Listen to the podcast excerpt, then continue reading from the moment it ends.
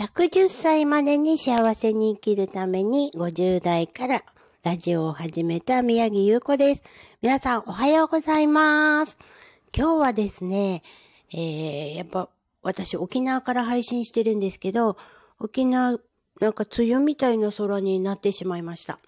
でも昨日はものすごく良い天気で、私は実は昨日はラジオで喋れなかったんですけど、早朝からね、北部の海の方に行ってきました。すごい古い古民家を改築して、えっ、ー、とね、ゲストハウスになってるお家に行ってきたんですね。お庭がとても綺麗で、あの、お家自体本当に古い昔ながらの沖縄のお家なんですが、えっ、ー、とね、水回り、トイレと、えっ、ー、と、シャワー室とキッチンは新しく改装されていて、なんかね、とても居心地のいい空間でしたよ。今度借りて行ってみようと。昨日は仕事で行ってきたんですけどね。で、そんな中でね、今帰仁って場所なんですけど、初物のスイカ食べてきました。もうすっかり夏って感じですよね。もうまだね、北海道とか雪がいっぱいあるみたいですけど、沖縄はね、蚊がすごい。蚊がいっぱい飛んでて、あの、沖縄の方にお洋服の上からも刺すんですよね。だから結構いろんなとこ蚊に刺されたりなんかして、楽しい時間を過ごしてきました。それでね、昨日出会った方なんですけど、もうすでに80歳超えてらっしゃる男性なんですけどね、この方がね、あの、鏡水大根っていうね、とても変わった形の大根を特許を取って育ててらっしゃるおじいちゃんだったんですけど、もう80過ぎてるんですよ。自分はね、とか、資産形成じゃなくてあの、子供たちに何を残すかとか、そういうことをちゃんと考えなきゃいけないんだとは言ってましたが、その大根作りをね、今若者たちに伝授しているそうです。すごいやる気がいっぱいでね、話しててももう大根の話ばっかり。でも、これを聞いて思いました。何かを始めるきっかけがね、皆さんにもあったと思うんです。今日はね、そのきっかけのお話とそれを継続してるかっていうことについて、ちょっと感じたことを話してみたいと思います。おじいちゃんはなんか大根をね、普通に作ってるだけではつまらないとこから始まり、あの、桜島大根とかね、いろんなところの大根と掛け合わせて、オリジナルの大根を作ったそうです。で、80歳過ぎてるんだけど、今もね、頭のことは大根でいっぱいみたいで、これをどうやってみんなに広めるかっていうことをす考えてるみたいなんですよね。すごいなと思いました。大根愛が感じられたって感じなんですけど、それだけ自分の仕事にね、誇りを持ってるんです。私たちはまだ50代なんですけど、この80過ぎてもね、今やってること、情熱的に語れるかなって考えたら、どうなんだろうとか思いました。それで自分のやっている仕事をね、ちょっと整理してみたんですが、えっ、と、先日ちょっと話しましたけど、えっと、美容の仕事の他にね、副業もやってます。で、それをね、始めたきっかけっていうのがあります。まず、美容の仕事を始めたきっかけっていうのが、えっ、と、私の両親を見ていてね、何か手に職つけないと、女の人は生き残っていけないんじゃないかっていうのを感じました。なぜなら、母が、まあ頑張り屋さんだったんですけど、あの、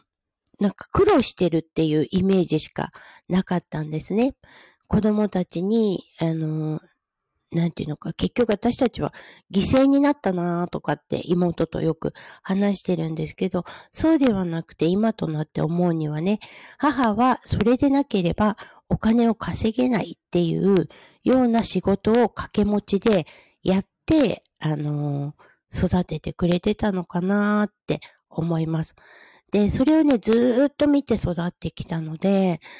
うんと、もし自分がね、将来的に結婚して離婚するようなことがあったとしたら、しっかり稼いで子供たちに不自由なく、あの、生きてほしいなっていうのを考えて、手に職をつけてたら、どこで何があっても食いっぱぐれがないんじゃないかと。そういうね、浅はかな考えのもとに、まずは資格を取ろうっていうことを考えました。まあでも高校生でこれ考えるってちょっとすごくないですか？それでね、えっと、実際はね、看護師になりたかったんです。で、看護師さんになって、えっと、まあ、なんだっけ、助産師？あの、経験積んでね、助産師さんになって、赤ちゃんをね、誰よりも先に抱っこするっていうことをね、あの、考えていたんですが、なんとですよ、高校生のそれを誓ったあたりぐらいから、あの、ピアスの穴開けてっていう人が多かったんです。で、いいよとか軽くやったんですが、人の肌にね、針を刺すっていうのがすごく怖くて、で、これじゃあ看護師になっても注射打てないなと思って、看護師さん断念しました。で、じゃあ次に手に職なんだろうって思ったら、おばが美容師だったんですけど、なんか結構楽しそうだったんですよね。で、お金もなんかたくさんあったみたいだったんで、そうか、自営の道に進めばいいんだと。私も美容師になろうと。方向転換してね。そこから始まったんですけど、結局ね、なんかあの、自分でやりたいことをやっていきたいなっていうところの一環として手に職をつけるっていうとこから私の人生がスタートしました。でも、ある程度勤めていくと、なんだろうね、飽きてしまったりとか、この結局意欲をね、損なわれるような出来事があって、やめようかなと思ってた頃に結婚して、私も子供を持つようになりました。でも、お家にずっといられないんですよ。なんかやらなくちゃっていうところがあってね。で、美容のお仕事と並行して、その時はね、自営でやるっていうよりも、あの、人に雇われてね、あの、いろいろやってました。で、沖縄に移住して、ヘアメイクの世界に入ったら、もうすんごい面白くって、あの、自分優先してね、あんまり家庭を顧みない女になってしまっていたんですね。で、旦那さんに捨てられた、みたいなとこなんですけど、あの、家事をね、しっかりやってれば、あの、許されると、どこかで思ってました。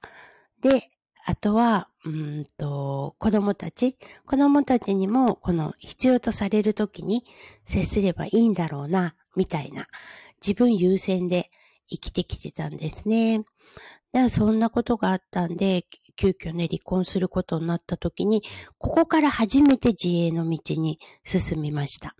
これね、自営するのもね、きっかけがあるんですよ。なんでかなーっていうので、あのー、ヘアメイクだけでの自営はちょっときついんですね。それで、まあメイクをやっていた中で、